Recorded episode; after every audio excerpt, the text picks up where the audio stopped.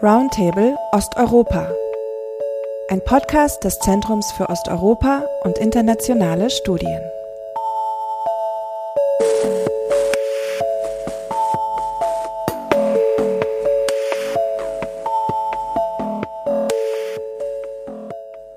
Herzlich willkommen zum Roundtable Osteuropa, dem Podcast des Zentrums für Osteuropa und internationale Studien, den wir am 23. Februar 2024 aufnehmen. Am 22. Februar, also gestern, feierte die deutsche Übersetzung von Anhel Bechariewiczs Roman Europas Hunde ihre Deutschlandpremiere. Der Roman, der von Thomas Weiler ins Deutsche übertragen wurde, gilt als das Opus Magnum des belarussischen Autors. In Belarus erschien er bereits 2017. 2018 wurde er als Buch des Jahres ausgezeichnet. Im Zuge der anhaltenden Repressionen, mit denen das autoritäre Regime in Belarus seit den Protesten gegen die gefälschten Präsidentschaftswahlen von 2020 das Land überzieht, wurde der Roman 2022 von den belarussischen Behörden als extremistisch eingestuft und verboten. Damit darf der Roman in Belarus nicht mehr verkauft werden, sein Besitz ist strafbar. Wir wollen die Deutschlandpremiere von Europas Hunden zum Anlass nehmen, um über dieses gefährliche Buch im Besonderen und die belarussische Literatur und Kultur im Allgemeinen zu sprechen. Dafür haben wir zwei Gäste eingeladen, die mit beidem bestens vertraut sind, nämlich den Autor selbst, Alherd Bacharewitsch, und die Slawistin und Belarus-Expertin Dr. Nina Weller. Alherd und Nina, herzlichen Dank, dass ihr heute bei uns seid. Hallo. Hallo. Bevor wir zum eigentlichen Thema unseres Podcasts kommen, möchte ich unsere heutigen Gäste kurz vorstellen. Alhid Bacharewitsch ist einer der bedeutendsten zeitgenössischen belarussischen Autoren. Er studierte belarussische Literatur und Sprachwissenschaft an der Pädagogischen Universität in Minsk. Er hat mehrere Romane und Essaysammlungen publiziert. Seine Bücher wurden ins Deutsche, Englische, Russische und andere Sprachen übersetzt und mit zahlreichen Preisen ausgezeichnet. In deutscher Übersetzung liegen neben Europas Hunden auch die Romane Die Elster auf dem Galgen und das letzte Buch von Herrn A. vor, sowie die Essaybände Paris, Berlin und das Dorf und Sie haben schon verloren. Der Roman Das letzte Buch von Herrn A. wurde in Belarus 2023 ebenfalls als extremistisch eingestuft und verboten. Wie so viele seiner Landsleute sah sich Bacharewitsch nach den Ereignissen von 2020 gezwungen, seine Heimat zu verlassen. Aktuell lebt er mit seiner Frau, der belarussischen Lyrikerin Julia Zimafeva, in Hamburg. Alihad, vielen, vielen Dank, dass du am Tag nach deiner Premiere heute bei uns bist. Danke Nina Weller, für die Einladung. Nina Weller studierte unter anderem Russistik und neuere deutsche Literatur in Berlin und Moskau. Sie wurde mit einer Arbeit zur Frage des Möglichkeitssinns und der Kontingenzerfahrung in der russischen Literatur der frühen 2000er Jahre promoviert. Berufliche Stationen als wissenschaftliche Mitarbeiterin und Wissenschaftskoordinatorin hat sie an der FU Berlin, an der Universität Potsdam, der Ludwig-Maximilian-Universität München und der Europa-Universität Viadrina in Frankfurt-Oder absolviert. Seit 2023 ist sie wissenschaftliche Mitarbeiterin am Leibniz-Zentrum für Literaturforschung in Berlin im Projekt Anpassung und Radikalisierung – Dynamiken der Populärkulturen im östlichen Europa zu ihren aktuellen Forschungsschwerpunkten zählen belarussische, ukrainische und russische Literaturen und Kulturen des 20. und 21. Jahrhunderts mit einem besonderen Schwerpunkt auf Populär- und Erinnerungskultur ich möchte hier nur auf einen Artikel von Nina Weller hinweisen, der jüngst in Religion und Gesellschaft in Ost und West erschienen ist, nämlich auf belarussische Literatur trotz Verboten, Repressionen und Vertreibungen. In derselben Ausgabe, die jetzt im Februar 2024 erschienen ist, ist auch ein Aufsatz von Ayhat Bacharewitsch erschienen, der darüber schreibt, wie er zum Extremist wurde. Und darüber werden wir mit ihm gleich sprechen. Mein Name ist Nina Fries, ich bin ebenfalls Slawistin und wissenschaftliche Mitarbeiterin am Zeus. Die erste Frage möchte ich an Alherd stellen. Und zwar möchte ich gerne wissen, warum das belarussische Regime deine Bücher so fürchtet. Was macht deine Texte so gefährlich? Ja, vielen Dank für diese Einladung. Ich kann nur Vermutungen anstellen, warum alle meine Bücher in Belarus äh, verboten und extremistisch eingestuft sind. Vielleicht gibt es mehrere Gründe und ich glaube, der Grund ist, dass ich in meinem Roman Europas Hunde im zweiten Teil über die Zukunft in Belarus schreibe und ich, ich, ich beschreibe das Jahr 2049. Belarus existiert nicht mehr Und die belarussische Sprache ist schon ausgestorben. Also das große russische Reich hat unser Land erobert. Dieser Teil des Buches ist natürlich sehr politisch und wenn die Zensoren das gelesen haben, dann vielleicht ist der Grund des Verbots. Aber mein Verleger Andrei Januszkiewicz, der Verleger von diesem Roman, er wurde für seine verlegerische Tätigkeit verhaftet in Minsk nach der Eröffnung einer Buchhandlung, seiner unabhängigen Buchhandlung in Minsk. Er wurde verhaftet, er verbrachte 28 Tage im Gefängnis dafür und ein Offizier der Geheimpolizei in Minsk hat Andrei gesagt, Weißt du, warum äh, wir dich verhaftet haben? Es gibt falsche Bücher und es gibt gute, richtige Bücher. Und du gibst falsche Bücher heraus. Und das ist deine Schuld und dafür musst du bestraft werden. Also ich bin ein falscher Autor und ich schreibe falsche Bücher. Vielleicht ist, ist das der wichtigste Grund. Es gibt uns auf jeden Fall Anlass, genauer in diese falschen, gefährlichen Bücher reinzuschauen. Und das ist jetzt auch immer mehr deutschen Leserinnen und Leser möglich. Wir wollen jetzt im Folgenden ein bisschen allgemeiner über die Kulturszene in und auch außerhalb von Belarus sprechen. Die Repressionen, mit denen das autoritäre Regime in Belarus seine Bevölkerung seit den friedlichen Massenprozessen verstärkt überzieht, sind seit 2020 ja kaum abgeebbt, anders als die Berichterstattung in den westlichen Medien über diese. Nach Angaben der Menschenrechtsorganisation Jasna gibt es in Belarus aktuell 1420 offiziell anerkannte politische Gefangene. Tatsächlich dürfen es weit mehr sein vor allem prominente Häftlinge, und ich nenne hier stellvertretend nur Maria Kolesnikova, Maxim Znak und Serhej Zichanowski, werden systematisch von der Öffentlichkeit abgeschottet und haben selbst zu Angehörigen keinen Kontakt. Jeden Tag kommt es in Belarus zu Hausdurchsuchungen, Verhaftungen und neuen Verurteilungen zu bizarren Haftstrafen.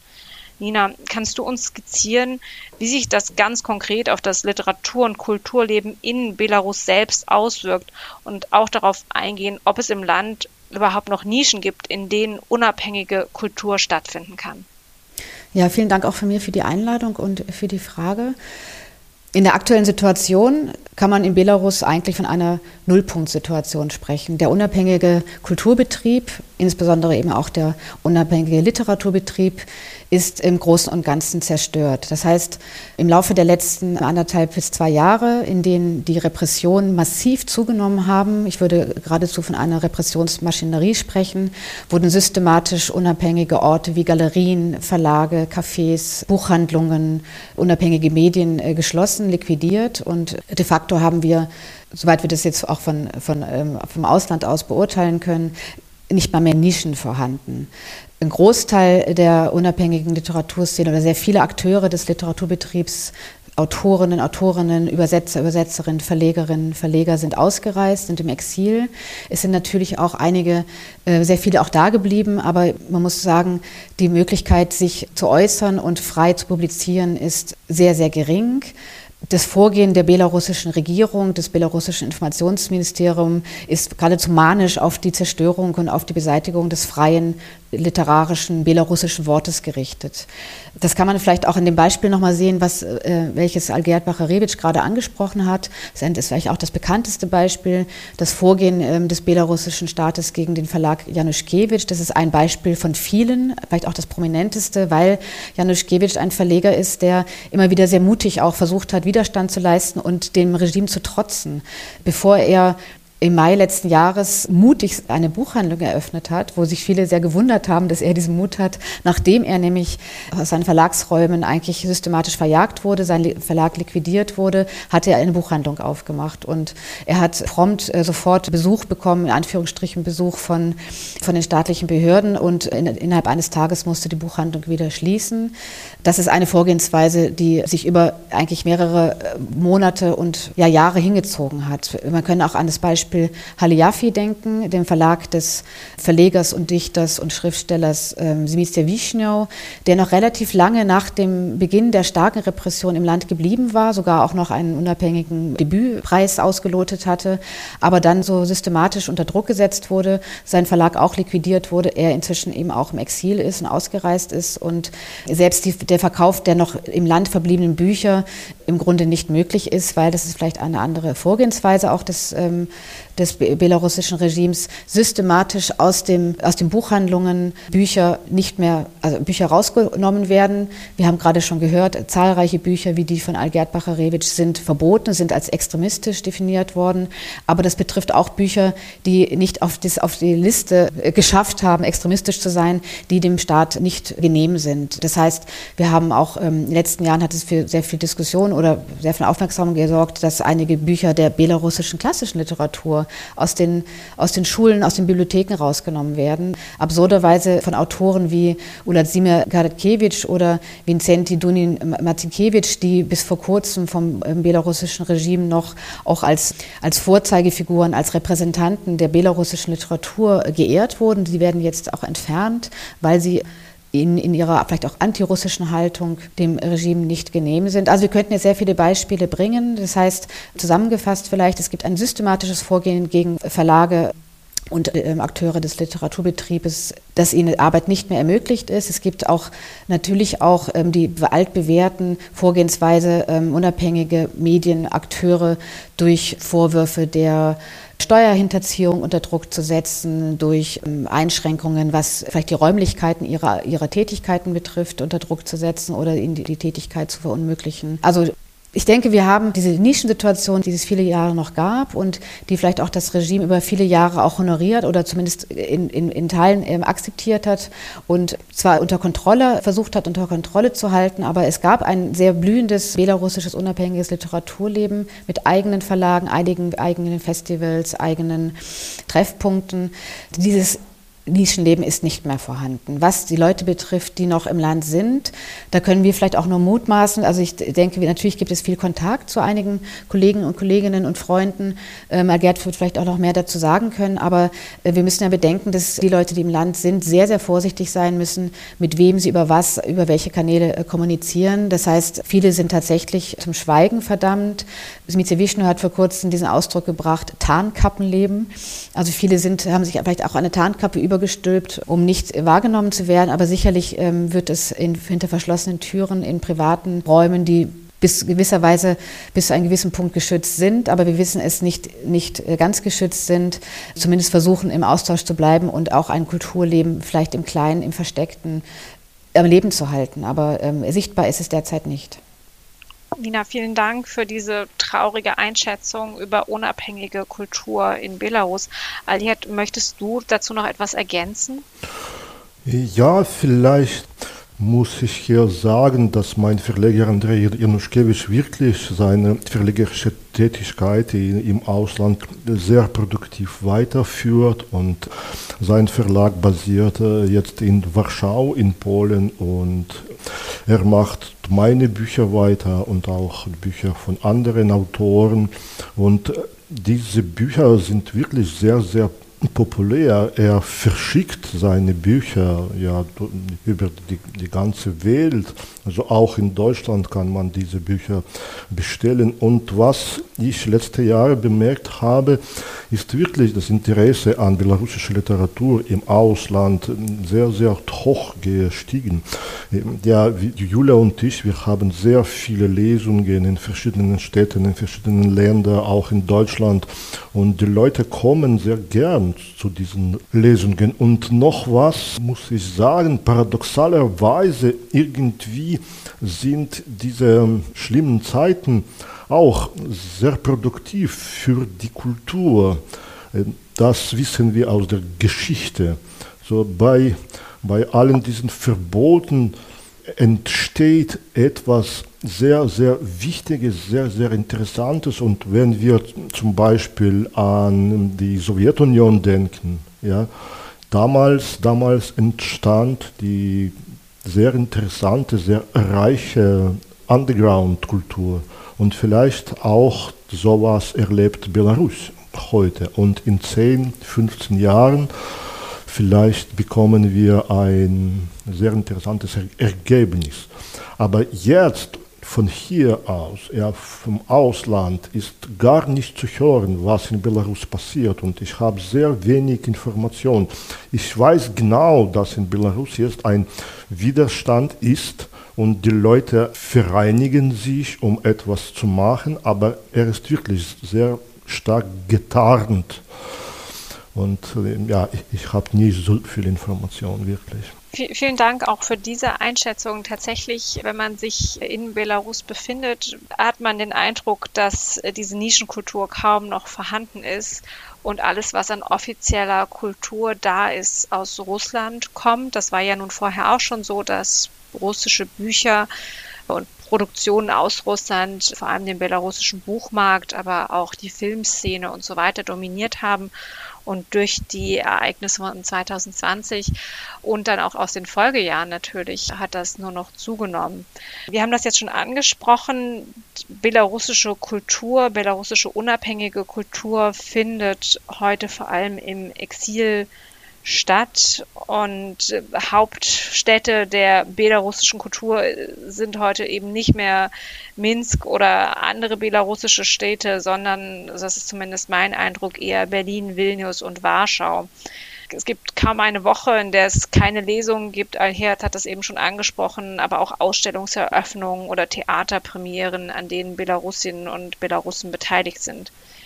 Dennoch, äh, das hatte bei dir jetzt gerade einen sehr, sehr positiven Anklang. Mir scheint doch, dass das Leben im Exil selbst für bereits etablierte Kulturschaffende nicht so leicht zu bewerkstelligen ist. Und äh, wäre es vielleicht möglich, dass du uns einen Einblick in die Probleme und Herausforderungen gibst, vor die sich belarussische Künstlerinnen und Künstler im Exil gestellt sehen und ähm, ja auch darauf eingehen könntest, wie sie damit umgehen. Ja, natürlich, das Leben im Exil ist gar nicht leicht. Also im Exil musst du immer wie ein Kind leben. Du lebst wie ein Kind. Du musst die Sprache erneut lernen.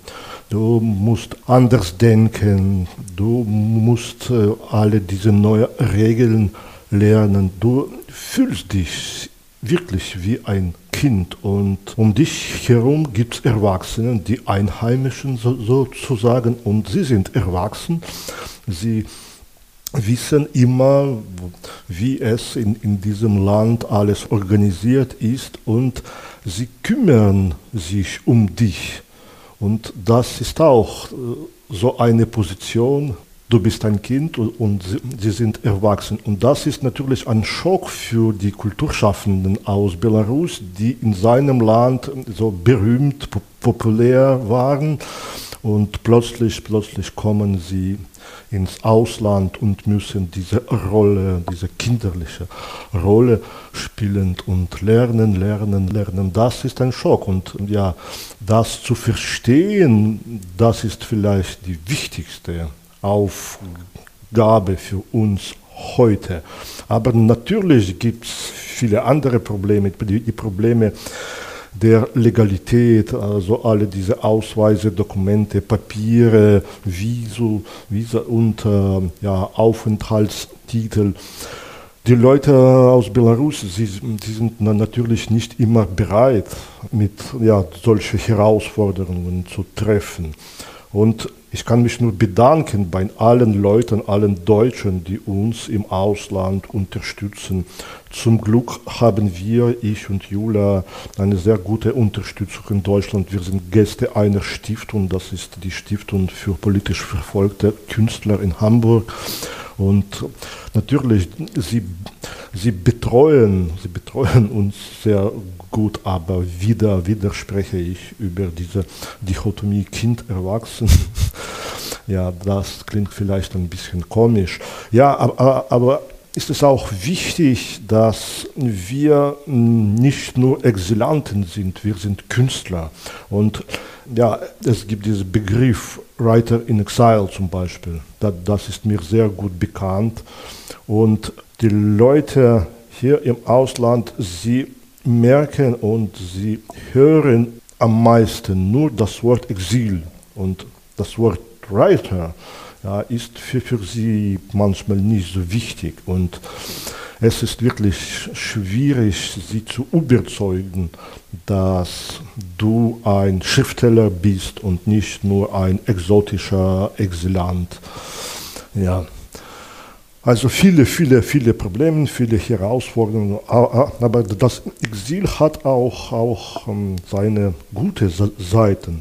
Ja, das ist wirklich so. Die Welt, die Welt wird viel größer für uns. Wir entdecken diese Welt und die Leute, die, die immer das ganze Leben ja, in, in, in Belarus leben, sie haben überhaupt keine Ahnung da, davon, wie diese Welt lebt. Ich habe äh, gestern bei der Premiere im Literaturhaus das viel schöner formuliert, Entschuldigung, aber ich versuche mal ja jetzt auch das schön zu formulieren. Also es, es geht um die Wurzeln. Die, die Belarussen, für sie sind diese Wurzeln, diese Heimat, ja, ist sehr wichtig. Und deswegen ist ihre Weltanschauung nicht so breit, nicht so groß. Und wenn du im Exil lebst, hast du vor sich die, die, ganze Welt, zum Beispiel in Deutschland sprechen wir mit der ganzen Welt. Die Übersetzer, die Leser aus der ganzen Welt, alle sind da und das Land ist sehr, sehr offen und so vielfältig. Und mh, mm, die, diese Situation ist viel besser für Künstler, meiner Meinung nach als in einem Land zu leben und nur im Rahmen dieser einer Kultur zu arbeiten. Vielen Dank, Alchard, auch für diesen sehr persönlichen Einblick. Nina, wie siehst du das von deiner Warte aus? Hast du da noch Ergänzungen von deiner Seite? Ja, Gerd hat es wesentlich, was ich aus meiner Perspektive äh, wahrnehme, glaube ich, schon gesagt. Ähm, was ich vielleicht nochmal hervorheben möchte oder nochmal betonen möchte, ist, sind zweierlei. Einerseits tatsächlich die teilweise sehr prekäre Situation, was Aufenthaltssituationen betrifft. Also es ist ja schon inzwischen zum normalen Alltagsgespräch geworden, dass man die Freunde und Kolleginnen und Kollegen, die aus Belarus und auch aus anderen Ländern kommen, äh, fragt, ähm, wie lange bist du noch in der Stadt A oder B? Man weiß, die Städte wechseln, weil das Exil eben wechselnde Städte mit sich bringt. Und wenn jemand antwortet, ich habe noch drei Monate Aufenthalt, dann sagt man, ach wie gut, das ist ja noch richtig gut. Also das ist sozusagen die Situation. Viele sind, wie Algert sagt, sagte, werden primär wahrgenommen als äh, Writers oder Künstler, Artists in Exile, in Risk. Das ist ähm, natürlich wichtig, dass sie einerseits als solche wahrgenommen werden, weil sie darüber Möglichkeit bekommen, zumindest temporär begrenzt Stipendien, Aufenthalte zu kriegen, Residenzen.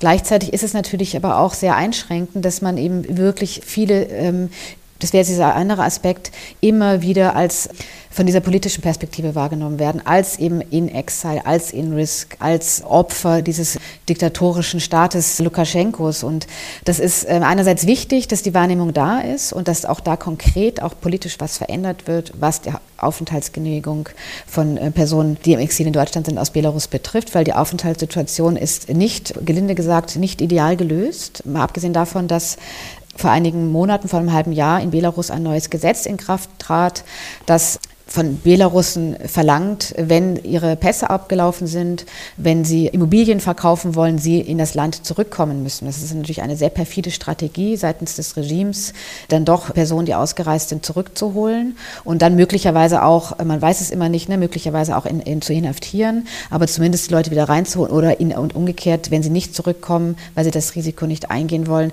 systematisch die Situation im Ausland erschweren. Und das muss, da muss, müssen konkret auch von Seiten der deutschen deutschen Regierung ähm, Lösungen her.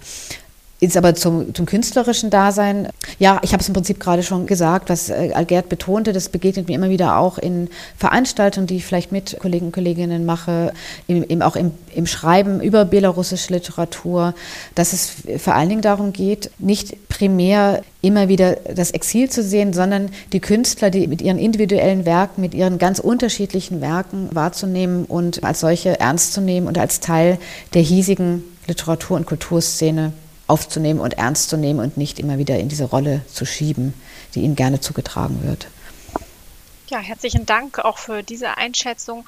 Und damit sind wir, glaube ich, auch schon bei unserem nächsten Thema. Und zwar klang das jetzt immer wieder an. Wir wissen, die gegenwärtige Migration aus Belarus ist ja in erster Linie politisch bedingt.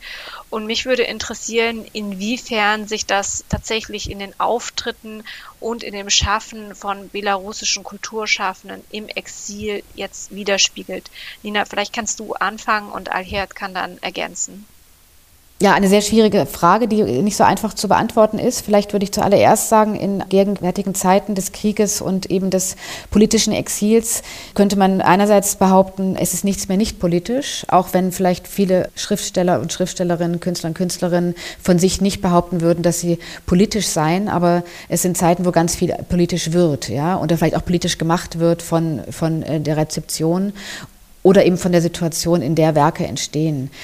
Aber vielleicht noch mal so ein bisschen konkreter. Ich würde sagen, sehr unterschiedlich. Also ich denke, dass die politische Situation oder die Gründe des Exils manchmal sehr explizit bei Künstlern zum Ausdruck kommen und manchmal eher implizit. Also wenn wir zum Beispiel daran denken, ich, ich versuche jetzt mal im Kopf so die, die letzten Veranstaltungen in Berlin abzugrasen, die ich ähm, selber wahrgenommen habe. Beispielsweise gibt es ähm, eine sehr schöne und wichtige Ausstellung in der Galerie am Körnerpark in Neukölln, äh, wo belarussische Künstlerinnen und Künstler ausstellen und ganz explizit das Thema der Repressionen, der Proteste, ihre Exilsituation thematisieren. Da ist es sozusagen ganz äh, handfest und konkret eben Thema und auch sehr, mit sehr individuellen und sehr schönen und äh, klugen Reflexionen über die Situation. Vielleicht ist, ist, es aber auch implizit vorhanden, wenn man an eine Veranstaltung denkt, die Ende Oktober im Haus der Poesie stattfand.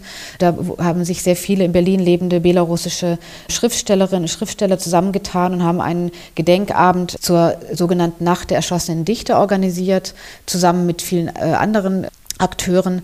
Das ist eine Veranstaltung gewesen, die ähm, erinnert an die 1937 unter Stalin massenhaft erschossenen Intellektuellen.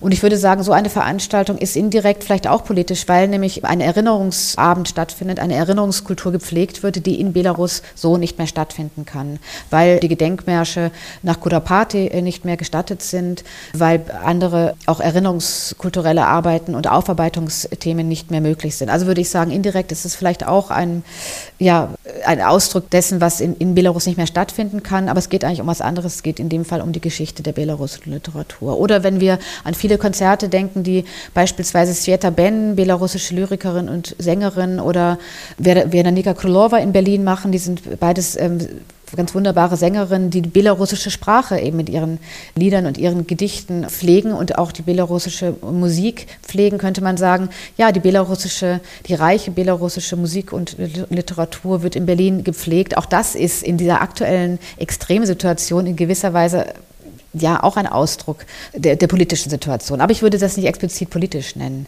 Aber natürlich, und wir haben mit Algert schon oft darüber gesprochen, ne, wenn ein Autor wie Algert Bacharewitsch, dessen Bücher extremistisch erklärt wurden, damit politisch gemacht wird, obwohl er sich selber, wenn ich dich richtig verstehe, und damit, so habe ich dich in deinen Selbstäußerungen auch wahrgenommen, dich selber nicht wirklich als politischen Autor betrachtest. Ja? Also werden viele Autoren politisch gemacht oder politisiert in einer Situation, die vielleicht auch eine Ausnahmesituation ist. Ja, danke. Äh, Achyat, wie politisch bist du? Wie politisch nimmst du dein belarussisches Umfeld im Exil wahr? Ja, Kunst und Literatur, hm, das, das ist über Thanatos, das ist über Eros und das ist nicht über Lukaschenka oder Putin oder über den Krieg, das ist etwas Größeres ja, Kunst und Literatur müssen über die Ewigkeit reden und nicht über die kleinen Tyrannen und ja, Diktatoren Lukaschenkas. Aber, aber die Zeiten sind so düster, dass wir nicht schweigen dürfen. Wenn dein Land, deine Heimat ein faschistischer Vassallenstaat ist, dann hast du einfach kein Recht, dieses Thema zu ignorieren. Natürlich war es, und das war nie mein Traum, einen politischen Roman zu schreiben oder diese politische Tätigkeit zuzuführen. Mein Traum ist eigentlich, ja, ich bin 49, mein Traum ist eigentlich ein kleines Haus am Meer zu haben und, und dort mit meiner Frau und mit einer Katze und mit einem Hund zu wohnen. Ja, Das ist wirklich etwas, wovon ich träume.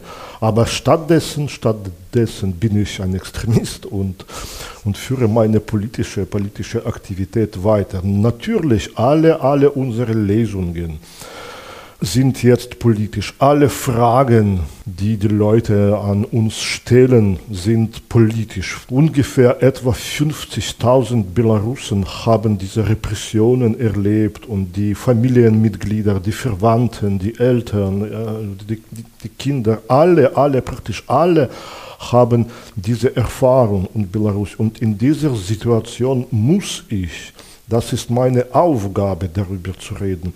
Und ich habe, ich habe ja, letztes Jahr ein neues Buch Durchsuchung im Museum pu publiziert.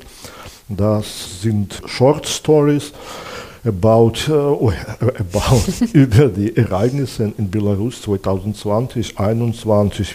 Viele davon sind aus meiner persönlichen Erfahrung und das ist das Buch, das für mich vielleicht ja, am meisten politisch ist.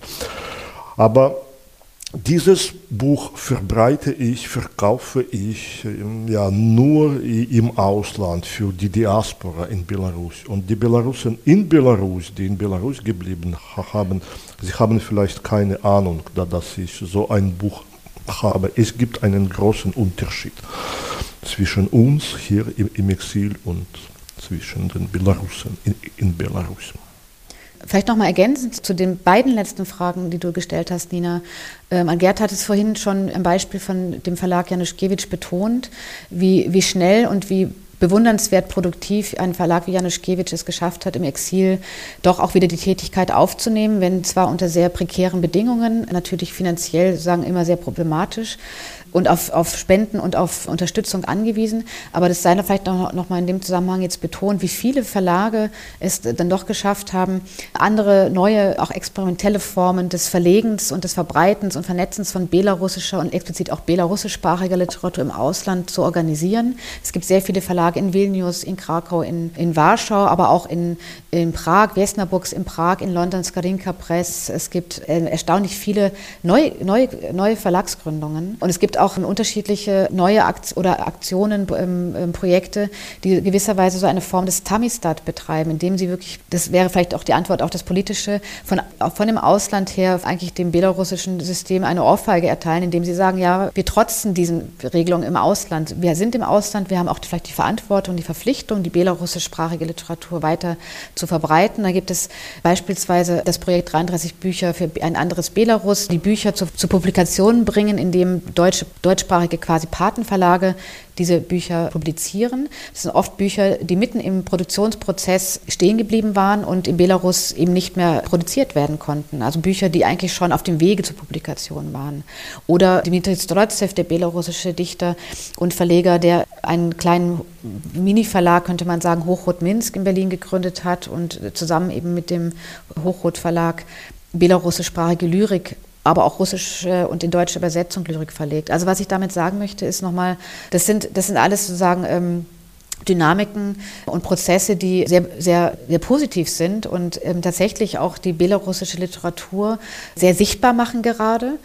Aber alles, alle diese ähm, unterschiedlichen Publikationen und Aktivitäten und auch der Flaumbaum Verlag, der gegründet wurde, sind gewisserweise alle sind, sind alles auch politische Tätigkeiten, ja, weil die Situation alle Akteure quasi dazu gezwungen hat, ähm, anders zu agieren. Und natürlich äh, wird auch die, Freiheit des Auslandes gesucht, um auch jetzt Bücher zu verlegen, die vielleicht viel politischer, politischere Inhalte haben, als es vielleicht vor ein paar Jahren vielleicht auch der Wunsch gewesen wäre, solche Bücher ins Programm zu nehmen, weil man die Möglichkeit hat, eben jetzt doch, oder nicht nur hat, muss auf die Situation auch äh, explizit zu reagieren.